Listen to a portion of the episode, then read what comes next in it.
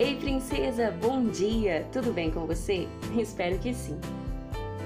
Que tal você ler comigo lá em João, capítulo 4, versos 13 e 14, que dizem assim: Quem beber desta água terá sede outra vez, mas quem beber da água que eu lhe der nunca mais terá sede.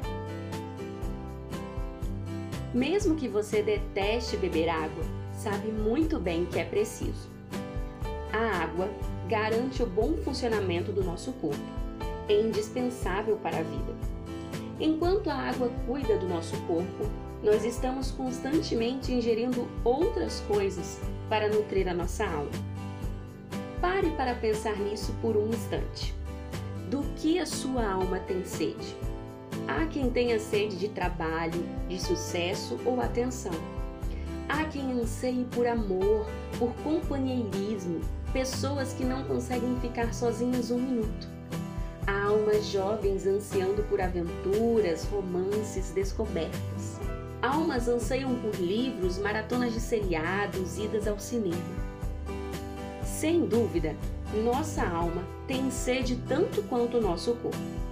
Mas será que temos dado a ela a água certa?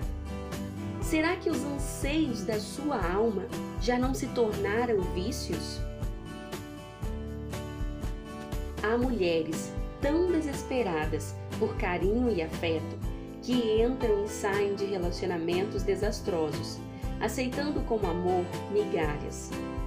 Há jovens que procrastinam a maior parte do tempo, enchendo-se de coisas do mundo, sem nada produzir.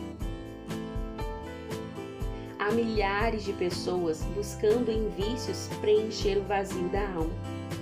Todos os dias nós mergulhamos o nosso cântaro nos poços da vida e por mais que bebamos, estamos sempre com sede. Por quê? Porque estamos ingerindo a água errada Jesus é o único capaz de matar a sua e a minha sede. Princesa, beba da água da vida, e ao invés de uma fonte seca, você jorrará eternamente. Compartilho com você uma oração que eu também fiz esta manhã.